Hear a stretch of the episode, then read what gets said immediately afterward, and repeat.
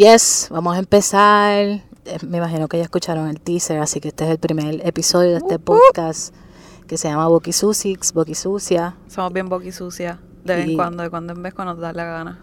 Así es. Y Fe y yo vamos a estar hablando de nosotras, ¿sabes? Queremos que sea la experiencia la que guíe estos temas. Eh, vamos a hablar de un montón de cosas, así que enfocados más en temas de lo que llamamos el feminismo, el transfeminismo y nuestro propio proceso en Nuestras estar- vidas. Ya, nuestras vidas, Nuestras estar vidas. más o menos donde estamos. Vamos a tener también espacios de discusión acompañados de narrativas, así estilo storytelling, donde queremos compartir historias con ustedes. Eh, y queremos también que nos acompañen en estos ocho episodios, van a ser ocho episodios. Eh, este es el primero, así que sabes que van a tener algo a lo que look forward en las próximas semanas y queremos que nos acompañen eh, en esta travesía. Así que en este primer episodio queremos invitarte a nuestro cuarto en Miradero. Queremos que pases a él, nos acompañes a hablar de la importancia de los espacios para una misma y por extensión para el trabajo feminista, mientras te damos a conocer sobre el arte y los mixes de una DJ trans basada en Nueva York. Desde descubrir la libertad de caminar en nu frente a tu roommate en Mayagüez, hasta decidir sobre tu tiempo, tu dieta y tu ocio, este primer episodio es un viaje introductorio a ese que llamamos el proyecto de Feministas de Resistencia.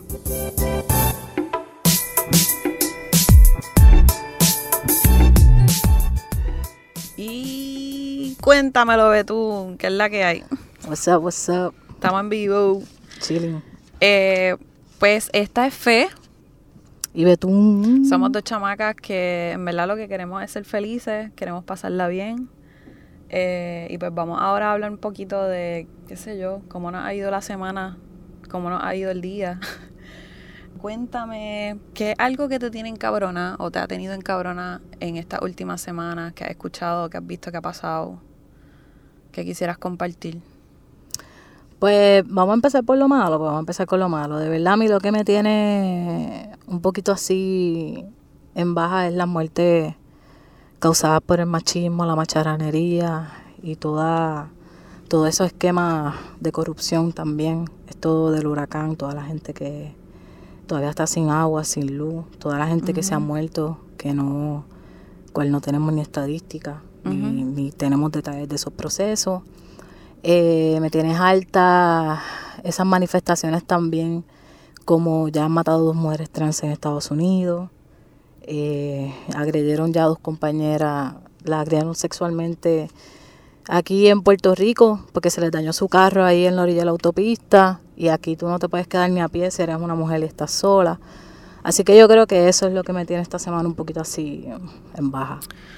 Pues yo también, ¿verdad? Coincido con, con lo mismo. Este, por lo menos yo me enteré de una persona que conozco cercana que la mamá la, la arrestaron porque ella se estaba defendiendo a cuchillo eh, contra su abuso, contra su, ¿verdad? Esta persona que la está abusando y pues ahora le, le quieren, le quieren procesar cargo. Este, de eso hasta que me pasó en el trabajo leyendo eh, artículos eh, del, del eh, sexual assault que ha estado pasando en Estados Unidos y que sigue pasando y que leemos esto todos los días, pero particularmente el sexual assault de este doctor en Michigan que estuvo abusando de un montón de, ¿verdad? de jóvenes, este, hasta también leer las muertes de, de ¿verdad? Varias, varias mujeres lesbianas también. Eh, y que está cabrón, que, que ya sea en las cercanías o en las lejanías, es la misma mierda pasando. Eh, pero pues, resistimos. No, y entonces también, hablando de eso, estaba recientemente leyendo una noticia que salió en, creo que fue la isla oeste, de una, redactando, ¿sabe? Relataba la historia de esta niña de 16 años que escapó de Lajas durante el huracán eh, porque estaba siendo agredida sexualmente por su hermano. Entonces, ahora estaba revisando la noticia y, pa- parece que después de las quejas que varias personas tuvimos, pues la editaron, pero estaba pésimamente redactada, o sea, con un morbo simplemente, ugh.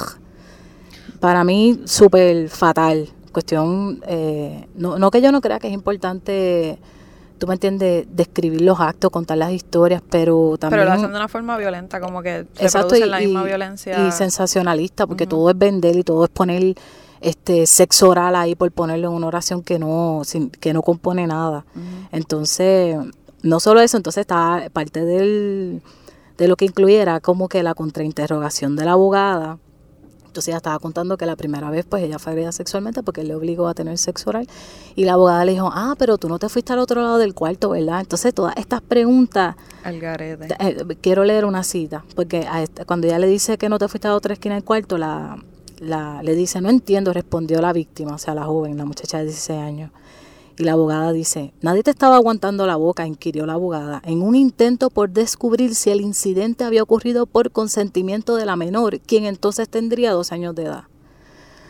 Entonces, nada más el acto de la abogada, etcétera, cómo está construida la oración, un intento por descubrir si el incidente había ocurrido, o sea, eh, es, yo creo que la ironía es demasiada como para sea, una se quiere reír, quiere llorar, quiere hacer un montón de cosas, pero nada, como que los niveles de violencia en este país están eh, simplemente desgarradores. Y yo creo que parte de, este proceso de, pues de leer estas historias y de una, aunque es fuerte, ¿verdad? Leerlas y compartirlas, pero es también poder ¿sabe? Poder ponerle nombre a la violencia, poder identificar, poder ver los patrones, ¿sabes? Y dejar de que, de que estas cosas se conviertan meramente en estadísticas, pues estás en un lugar donde tú algún día si vas a hacer una maestría las sacas y las citas, para entonces ver cómo realmente estamos viviendo las mujeres, las personas LGBT, este Q en este país. Y de verdad estamos, pero demasiado días. Sí, sí, ha sido demasiada violencia y yo en verdad digo exacto como acá y allá y y en la forma en que se redactan los artículos, como tú dices, la cuestión del lenguaje, de que hasta cierto punto, cómo se puede redactar una noticia incluso con un lenguaje que hasta justifique esa mierda que pasa, ¿me entiendes? Claro, eh, exacto, como...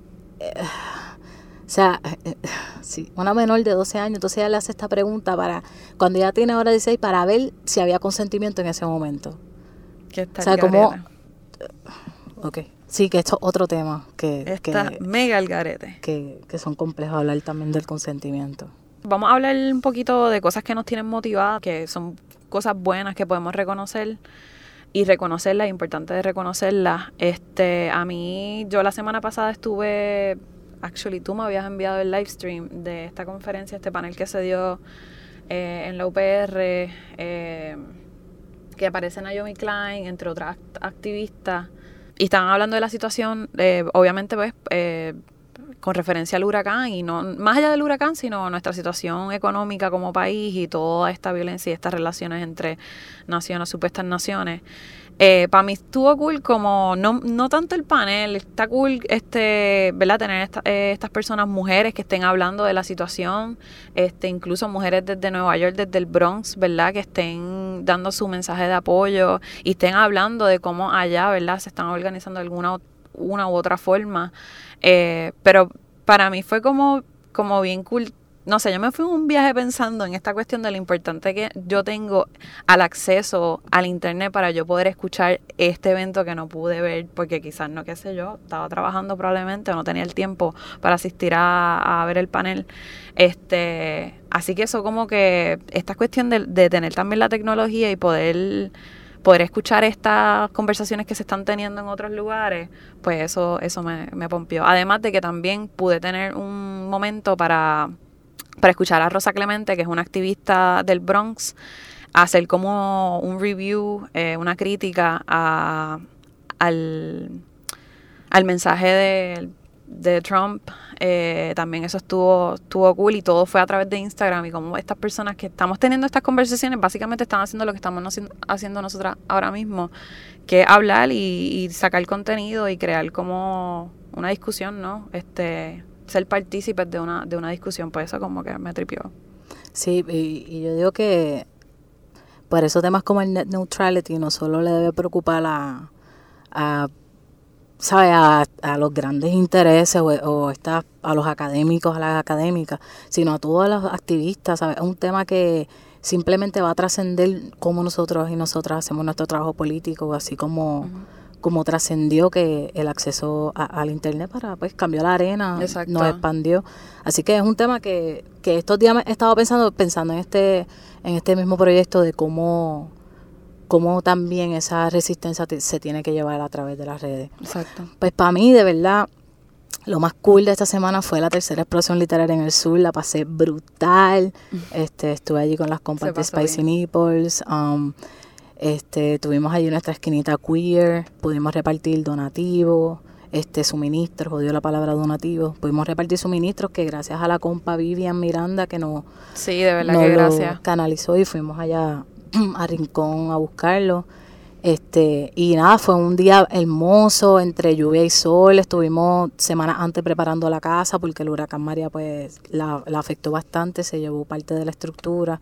Así que recogiendo los escombros, hubo poesía, hubo teatro, hubo payasas, hubo este bomba, hubo bohemia, este, estuvo espectacular y de verdad que súper agradecida que, que se, que haya un espacio para, para, ¿sabes? No, no solo uno mantenerse siempre en estos márgenes, sino poder integrarnos a, lo- a los espacios donde nuestros pueblos están haciendo las actividades culturales Sí, las por, por muchísimo comunidad. tiempo, exacto. Y fue chévere, nada, tener nuestra bandera, Sí. nuestra arcoíris allí, la gente siempre bien pompeada, se quiere tirar fotos y yo creo que... Sí, yo vi par de gente pompeada tirándole fotos a, la, a, la, a la bandera. Quisiera añadir solamente, este, sí, en verdad, yo también estaba bien pompeada y no solamente eso, sino como que hablar con la gente y que mire la bandera y mire, ¿sabes? Que se acerque, ah, mira, ustedes son Spicy Nipples y qué están haciendo y como que la gente también te diga la pompeadera que tiene con respecto a, a ¿verdad? Al proyecto, pues a mí, a mí me- sí, a mí como que me, me pompea. Escuchar, ¿verdad? Que la gente diga que es necesario este desde, sea- desde donde sea que estemos, ¿verdad? Hacer visibilizarnos, visibilizar nuestra experiencia. ya. Este y ok, pues un poquito seguimos, ¿verdad? Porque si no podemos estar aquí como dos horas hablando. este pues quisiera reconocer a alguien eh, quisiera reconocer un amor del bueno. Bueno, ya la tiré, ya la tiré al medio. Este, una persona que con quien yo me daría un filo ahora mismo, porque hay que reconocer a las personas, eh, a Rosa Clemente. este, con quien tú, con quien tú te darías un fili. O Yo- quisiera reconocer. como todas las versiones de este podcast con mi hermana. Siempre, Daphne, I love you. Así que, Philly, Bonga, de todo. Este, PayPal, Pipazo, Forever. Te amo, te adoro, te extraño un montón. Y si me daría ese feliz. Es que siempre, siempre no es uno, siempre son más de uno, siempre son especiales, Sí, siempre es mucho amor. Y, gente. sí, y ese amor, reconocer. ese amor, ese amor primero. Sí, ese, como yo, yo siempre le digo a ella, como que, igual que le digo mami y a papi, que ellos jamás me pueden amar más a mí que yo a ellos, porque yo a ellos los amo de toda la vida, así que yo los conozco desde siempre. Así que, pues, eso es así. Con, e- con ese- Intensidad. me- así, sí, pues ya este primer episodio saben cómo soy. Seguimos, Intensa y seguimos. regulera. Y- Este, pues vamos entonces a. Ah, falta la rícula del día. Bueno, pues aquí vamos a hablar de comida porque a mí me gusta hablar de comida. Esto es rapidito. Hoy me bajé unos huevos revoltillos con zanahoria y cilantrillo. Súper rico. Yo sin el desayuno no puedo empezar mi día. ¿Quisieras compartir algún... algún... Sí, yo he estado. Ahora mismo estoy batallando como algo que se quiere apoderar de mi cuerpo, como un, como un extraño ente que quiere cobijarse en mí, pero no lo permitiré. ¿Te estás enfermando? No, lo llamo un ente que se quiere apoderar de mí, pero no está sucediendo, no va a suceder. Así que ayer me, me comí unas lentejas rojas con eneldo y unas par de cositas. Y estaban bien, bien ricas, bien sabrosas y me, me devolvieron, me sacaron del ultra Qué rico. Buen provecho. Sí, gracias. Qué bueno, qué bueno. Este, pues vamos.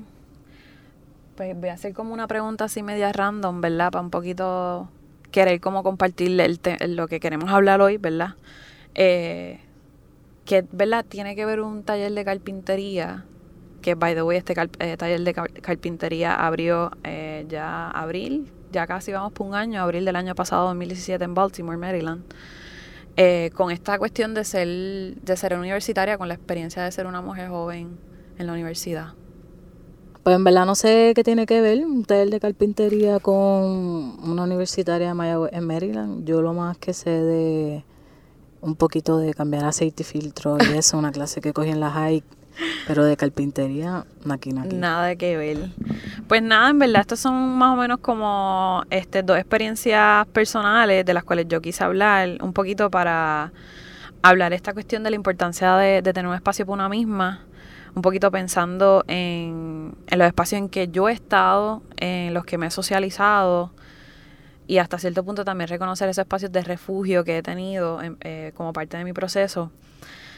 Pues, pues mano, eh, estar fuera de la isla y cuando y o sea, esa primera vez en la universidad, pues yo pienso que esos fueron dos momentos en los cuales yo, yo me miré como, ya tengo esta oportunidad de ser como que yo, ¿me entiendes? Un poquito salir de la casa y, darme esa oportunidad de, de, crearme a mí misma.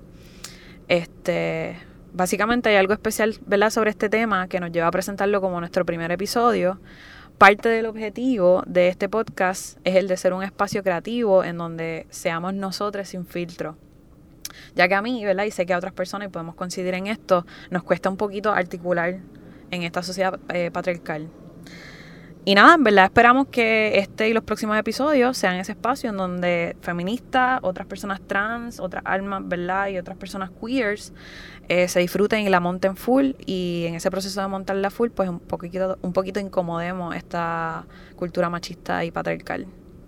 Pero antes de continuar, en este episodio queremos resaltar las siguientes iniciativas feministas. Y quiero aclarar que esta gente ni nos da chavo, ni probablemente no esté de acuerdo con nada de lo que estemos diciendo, pero nada, simplemente nos encanta lo que hacen y queremos pues hablar de ella, un shout para que otras personas puedan conocer su trabajo. Exacto.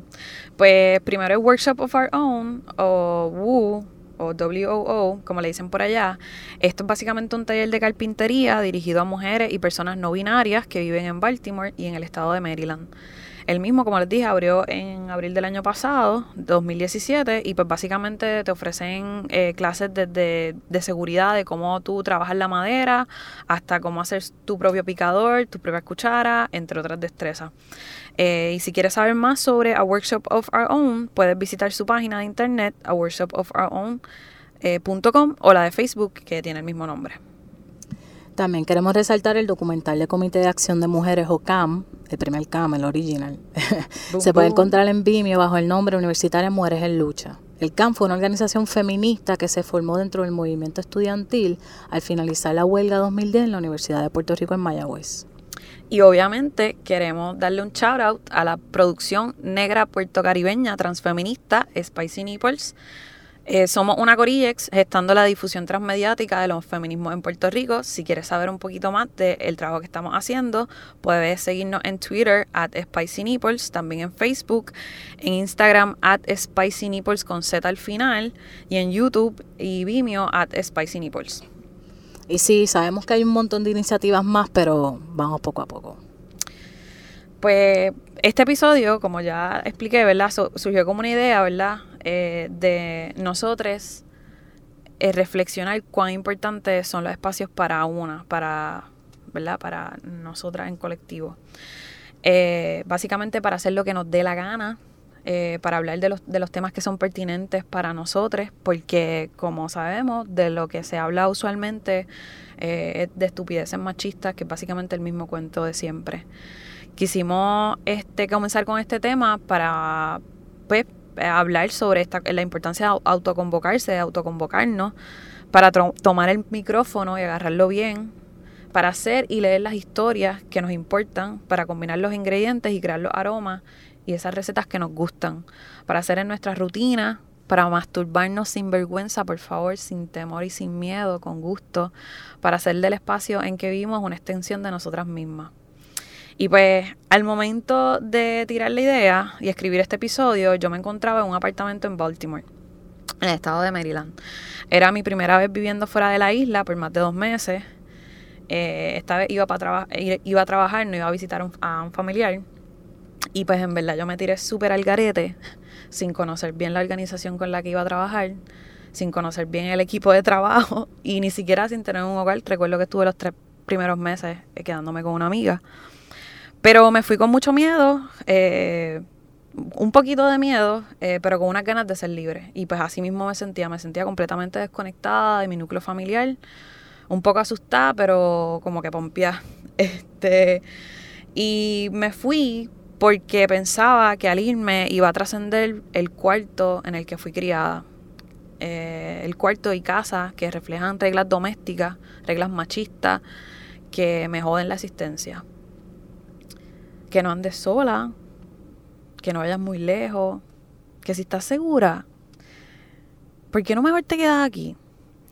Básicamente, pues este como sistema mete miedo eh, de siempre. Entonces a veces uno se pregunta como que, ¿qué tal unas palabras de apoyo, de confianza, de reconocimiento?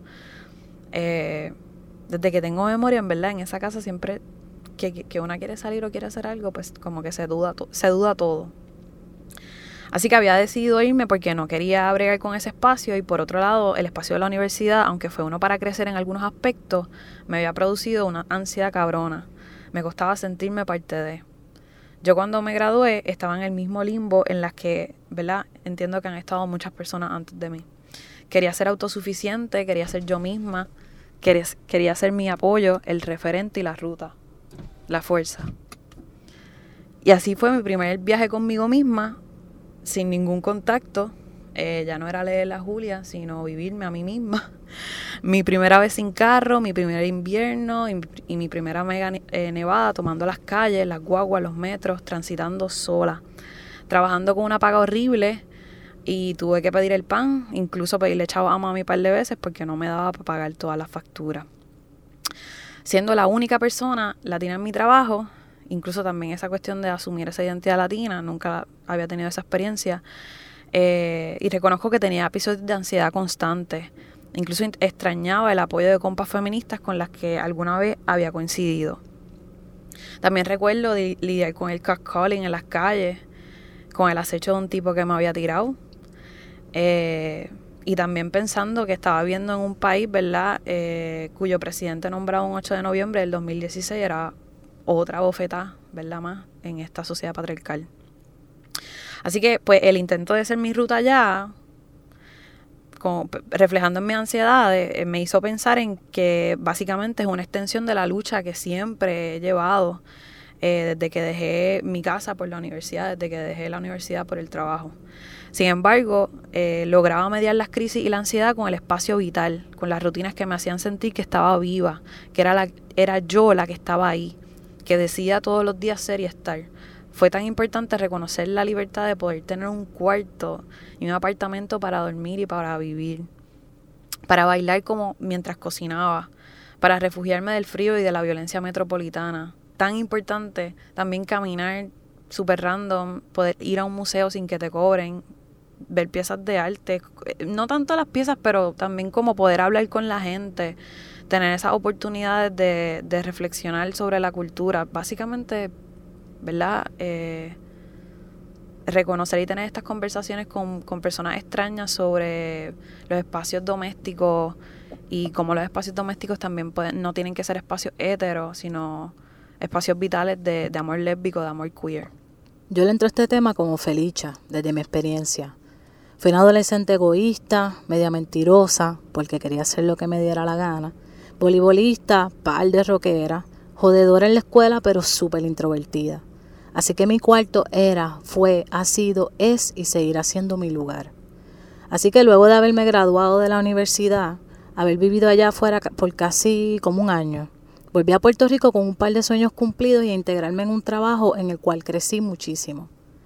Así llegó a Mayagüez, al igual que fue mi hogar por casi seis años, a vivir con loca pasión todas esas luchas que forjé y me forjaron libre al fin de la universidad y del yugo de una relación heteronormativa que era muy rígida para mi espíritu soñador, encuentro una casita en el campo en donde me atreví a soñar.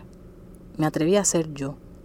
Andar en nua por la casa, cantar durísimo, sembrar, comer bien, gritar mis orgasmos a tu boca, tirarme en bicicleta y patines por las cuestas, ligarme un par de nenas, dejarme el pelo natural después de 23 años de torturas y alisados y sencillamente de vivir como lo sentía, sin expectativas ni condiciones, de atreverme a sanar. Dormía con puertas y ventanas abiertas, con la brisa y los animales, con el espacio abierto para quienes necesitaran un poquito de calma o de internet. O para hablar un par de o para celebrar también un par de cumpleaños. Un par de paris se celebraron allí, como el de la gemela. Pero ese cuarto fue violentado y trastocado de las maneras más perversas.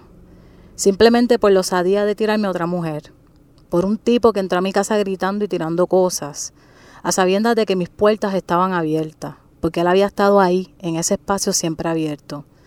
Ah, so cabronas, puercas, cállate, so bruta.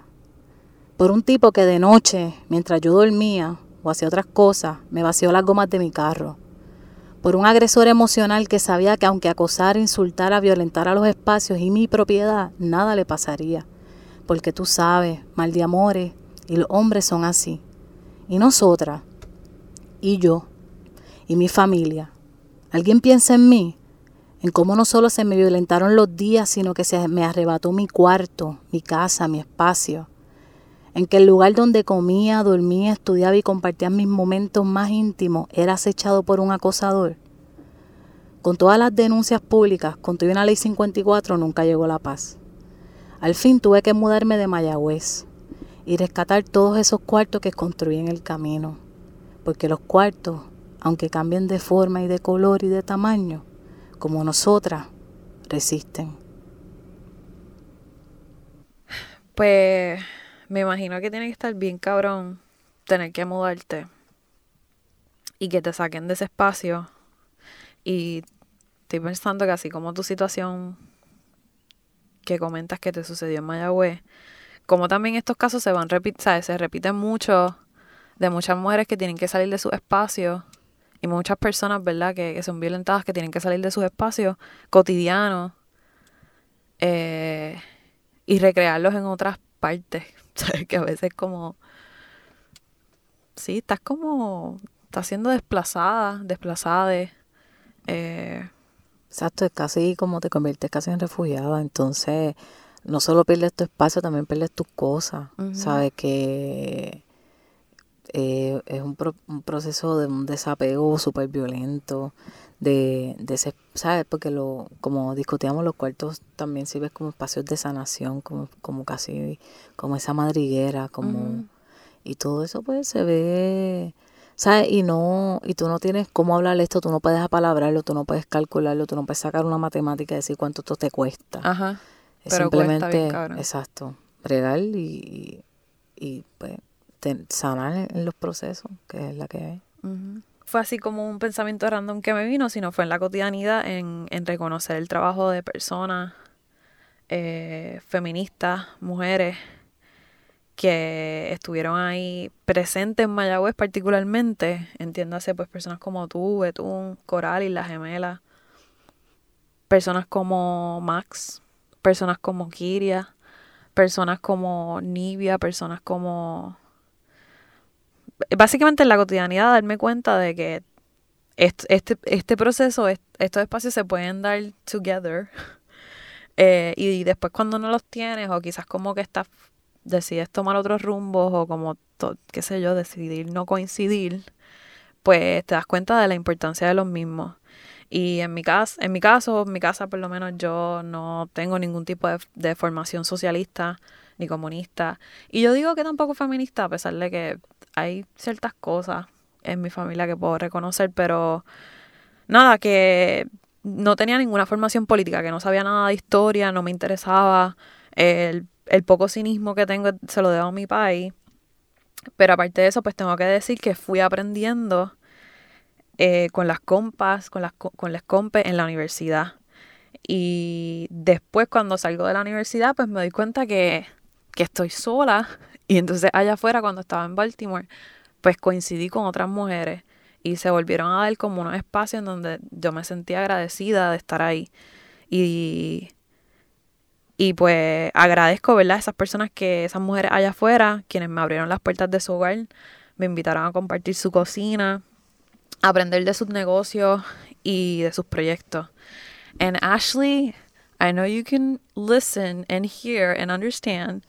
Eh, y espero que, que te guste este episodio. Y a Diana también. este, this one is for you. We still gotta do that New Orleans trip eh, someday somehow. And also shout out to baby Skyler. Espero conocerle en algún punto de la vida. Si no, será por social media o por los espacios virtuales. Eh, pero sí, proyectos como el CAM, ¿verdad? Como Comité de Mujeres en Lucha. Así es que esa era la, esas eran las siglas, CAM. No.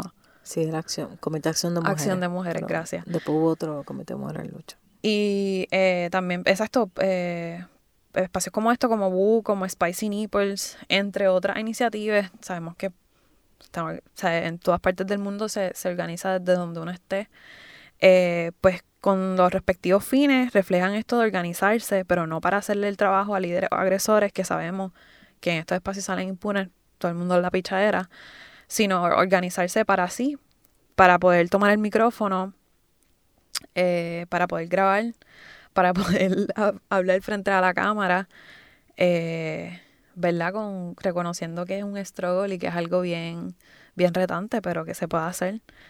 Eh, para poder aprender a pasarle vaselina a la madera, eh, poder tomar una sierra para crecer para una misma. De esta pendeja nos damos cuenta desde niña. No podemos apalabrarlo así con conceptos posthistóricos premarxistas, sarcasmo by the way, pero lo sentimos y como tú mencionabas, aunque lo sabemos, nos crían para ignorarnos, para pensarnos locas, para que todo lo que venga de adentro se cuestione. Y ahí es que los cuartos cumplen su función fundamental, el de madrigueras. Según Wikipedia, una madriguera es un espacio adecuado para habitar o refugiarse temporalmente. Entonces, llegamos a la universidad. Bueno, en el privilegio de mi caso, porque si mi mamá no hubiese sido la única en su casa en ir a la uni, yo no hubiese ido, ni mucho menos me hubiese graduado. Pero en la universidad, ese cuarto super mío se convirtió en un espacio compartido, en un cuarto con housemates. Y ahí nos nutrimos y conversamos y nos dimos cuenta que nuestros cuartos tenían mucho más en común de lo que pensamos y de repente ya no estamos tan soles. Y en verdad que sí, cuando tú compartes el cuarto con varias personas, te das cuenta que no estás sola. Eh, y te, yo por lo menos pienso en, en, todas las cosas que yo antes no hacía y que ahora me atrevo a hacer porque compartí mi vida, varios años de mi vida con housemates. Eh, y en este caso, pues, esta persona que tiene el seudónimo de Sugar Tits, que fue mi, es mi housemate, actually, eh, pues, hermanos, compartir el espacio con, con Sugar Tits Estuvo cabrón porque recuerdo que yo no me atrevía ni, ni esta cuestión de caminar. yo lo hacía en mi casa, pero siempre había un problema de como que no, te tienes que tapar y qué sé yo qué. Y pues en Mayagüez poder caminar en Nux en el apartamento, súper cool, como...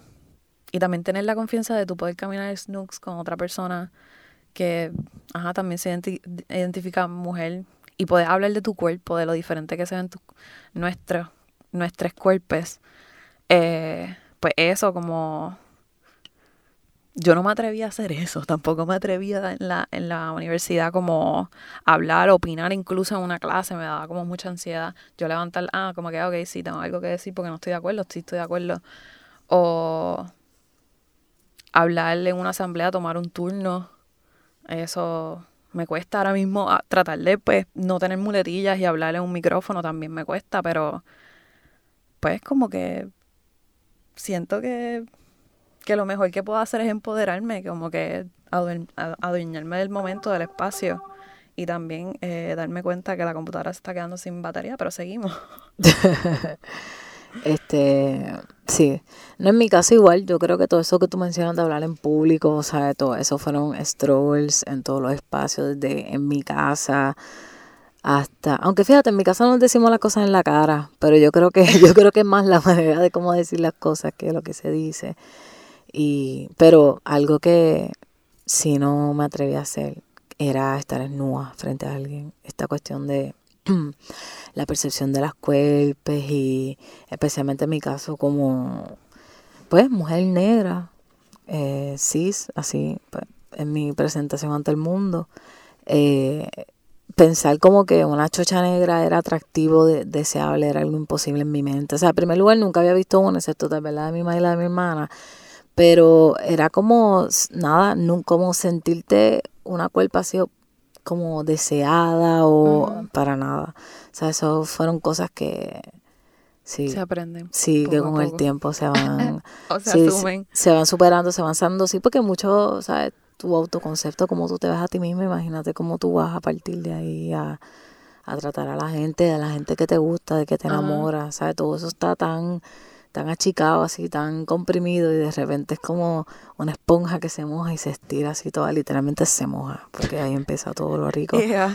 Um, Muy bien, me gusta. Ya, todo, todo, eso fue de las cosas más así para mí que fue como, wow. más que leer Simón de Beauvoir o, estas cosas locas. Fue como decir, ya lo mala, qué rica tú estás y con un orgasmo sucediendo. No, eso con uno dos, con, con varios, múltiples, intensos. Qué rico, puñeta, qué rico. Eh, pues sí, me, me, gusta, me gusta esa pendeja de la desnudez. Esperemos que, que sigamos eh, embracing nuestra desnudez. Y ahora vamos a tener a Juliana Huxtable. Eh, vamos a hablarle un poquito más adelante de que, quién es Juliana Huxtable, pero hablando de los deseos y de mojarse y los cuerpos disfrutándose, vamos entonces a escuchar este mix medio psicodélics. Eh, se llama Disc Woman Mix. Sky, Skizo. Yo no sé ni cómo pronunciarlo. Skico Analysis. No sé, si ella escucha esto, que me, que me diga lo que está al garete, no sabes pronunciar una palabra, pero ajá, escuchen.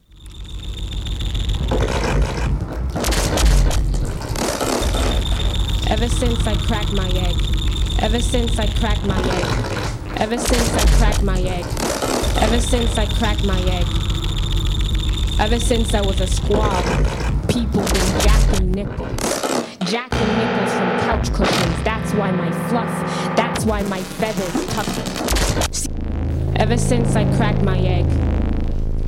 Ever since I was a squab, people been jacking nickels. Jacking nickels from couch cushions. That's why my fluff, that's why my feathers tough. See my eyes. They wasn't born like this, no. They was born gray like my brothers, but the smoke, the smoke turned them orange. People been littering in my house. Sunflower seed scabs fall off of their plastic fingers. That's my breakfast. That's my breakfast. But this, this is my house. That spot you're sitting in right now, I shat in that spot five times. Five times that spot was my bathroom before you sat there. Y hablando de empoderarse, queremos presentar el próximo segmento, no es para un es para todos, en donde estaremos compartiendo el quehacer de artistas feministas, lo que hacen, lo que dicen y cómo lo dicen. El ratito de hoy se lo dedicaremos a Juliana Huxtable, lo que acaban de escuchar, DJ artista basada en Nueva York, que organiza paris en diferentes clubes de la ciudad. Criada en una casa bautista en Texas, Juliana recuerda cómo la iglesia era el lugar donde sentía mucha vergüenza, pero a su vez era libre a través de la música que escuchaba. Desde chiquita, el Internet fue un espacio donde podía hacer lo que le diera la gana para crear su identidad. Nacida intersexual y asignada al género masculino, la artista revela que le metió esa feca a su, a su familia y le vendió el cuento de que estudiaría economía y ciencias políticas, que no estaba ahí. Porque tú sabes, la educación se ve como una vía directa al trabajo profesional. Para ella así poder escaparse a Nueva York y estudiar arte, estudios de género y derechos humanos y hacer todas esas cosas hermosas que ha hecho. Así es que buscando un resuelve, en lo que metía la feca y se cogió un break para poder sobrevivir en Nueva York, que sabemos todos esos compes que tenemos allá que no está fácil. Juliana termina trabajando como asistente legal y tiene que lidiar con la mierda de que sus compañeros de trabajo, quienes dicen trabajar por la justicia social, terminan siendo, adivinen qué, racistas y transfóbicos. Surprise, surprise. Pero su escape una vez más fue el hangueo y las redes sociales. Y dice Juliana, Anytime I wasn't doing paralegal work, I was obsessed with Tumblr. Para ella, ese era el espacio para experimentar y ser ella misma. Con todas sus dimensiones, este proceso la sacó de pensamientos suicidas y dieron paso a que Juliana encontrara su voz. Y ahora, Juliana es una mujer que se crea a través de la música y la vida nocturna. Y partiendo de esa experiencia, comunica su sentir y sus ganas de ser libre, a través de sus mixes y otras producciones artísticas. A Juliana le encanta que personas trans y queers puedan gozarse con su música, dan el espacio para bailar, para soltarse y que estos espacios no estén enfocados, como sucede mucho, en el goce de hombre gay blanco solamente. Yo me topé con los mixes de Juliana, no sé, a mí me gusta buscar fotos, soy bien visual. Eh, buscando pues en la internet eh, artículos, fotos, cualquier contenido sobre paris trans y queers. Porque a veces pues una está como bien encerrada y, y como, ¿qué es esto? What? This can actually happen, this is happening. Eh, obviamente, ¿verdad? Como digo, tratando de, de, buscar un tipo de inspiración, porque no sabía que esto existía, o quizás como que quería verlo, que quería ver este contenido, eh, porque a veces pensamos que es una utopía. Pero qué bueno es saber que pues, como personas como, que gracias a personas como Juliana, estos paris, estos espacios, estos goces existen. Y porque, y porque ella, ¿verdad? Eh, entiende que la vida nocturna representa esa oportunidad de crear comunidades y esa oportunidad también de coincidir con otras personas, otras identidades trans queers que están resistiendo y son disidentes a través ¿verdad? del arte. ¿Qué era lo que te ibas a mencionar la última vez? De... Eh, la última vez yo iba a hablar de este panel, este que actually sale Juliana Juliana Huxtable. El panel, ok, so básicamente esto fue en el New Museum en Nueva York. Eh, o News Museum. Yo voy a poner, vamos a poner el link en la descripción del, episodio porque vamos, se nota a, vamos a informar y vamos a buscarlo bien. Exacto. Pero básicamente el panel es sobre este libro que se que salió el año pasado, 2017, que se llama Trap Doors y no recuerdo el resto del, del título. Pero básicamente eh, están entrevistando a estas distintas personas trans que colaboraron en esta colección de ensayos y, y en verdad está bien cabrón porque habla, primero que habla de la cuestión de la belleza, ¿verdad? De estas personas trans que podemos reconocer su belleza, pero que muchas veces, no sé cómo decirlo, se apropia culturalmente, de, apropiamos culturalmente de estas personas trans, como que de su experiencia nos apropiamos. Eh, todo el tiempo. Sí, sin, sin reconocer de dónde viene lo que estamos haciendo. Exacto. Y pues nada, como que es bueno tener como un panel que estén, que estén hablando y que estén mandando para el carajo a, a este binario y a esta sociedad bien patriarcal y machista. Y, y, pues sí, um, esto, again, voy a poner la información de cuándo fue que pasó este panel en la descripción del podcast, pero sí estuvo cool tenerla, o sea, escuchar a Juliana hablar de explicar básicamente de una de las razones por la cual ella hace party y le gusta hacer mixes y, es DJ es porque también ella lo ve como, puñeta, si yo voy a ser chavo voy a trabajar como que I'm gonna be my own boss. O sea, yo voy a hacer lo que yo quiero hacer. Y pues eso está bien cabrón, como que eso fue lo que quería compartir. Y otra cosa cool que Julia menciona en su charla es cómo la música es inspiración para vestirse, tirarse fotos y postearla en su perfil de Tumblr. Vestirse y posar para fotos es parte de su práctica artística, donde no tiene que justificarle nada a la academia y sus fotos, pinturas y escritos son un viaje a trans afrofuturistics. Ahora vamos a escuchar otro audio de otro de sus mixes que se llama Boiler Room. Entiendo que esto es un video o un audio que subió a su página de SoundCloud o si no debe estar en YouTube, así que disfruten.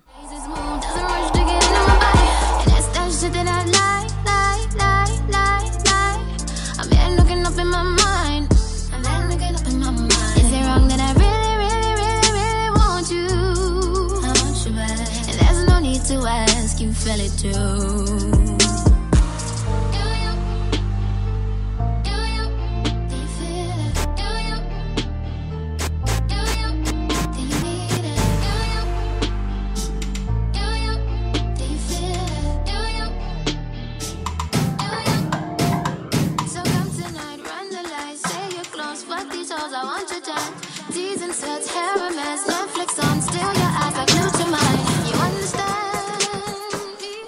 Y si quieres escuchar más mixes por Diana, DJ Juliana Huxtable, puedes chequear su página de SoundCloud at eh, Juliana Huxtable e Instagram. También puedes seguirla en Twitter at Huxtable Juliana o buscarla en YouTube. En verdad tiene par de charlas, par de videos, par de fotos incluso.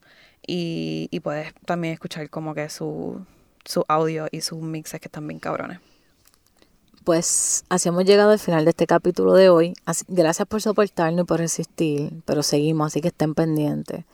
El próximo episodio sale coming soon. Gracias. Y vamos a meterle a estos viajes del género, los feminismos sin miedo. No lo sabemos todo, así que vamos a aprender, vamos a hacer cultura transfeminista, no de boletines y pancartas que terminan en zafacones y puestos políticos, sino con esa babilla de vivirla.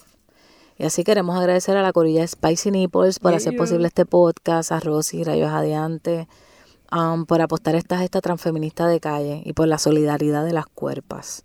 De esas que trasciende el hablar y se siente en la carne en forma de abrazos, de besos, de consejos, nalgas y arrebato. Así que gracias, gracias, gracias en especial a nosotros por creernos hacer esto.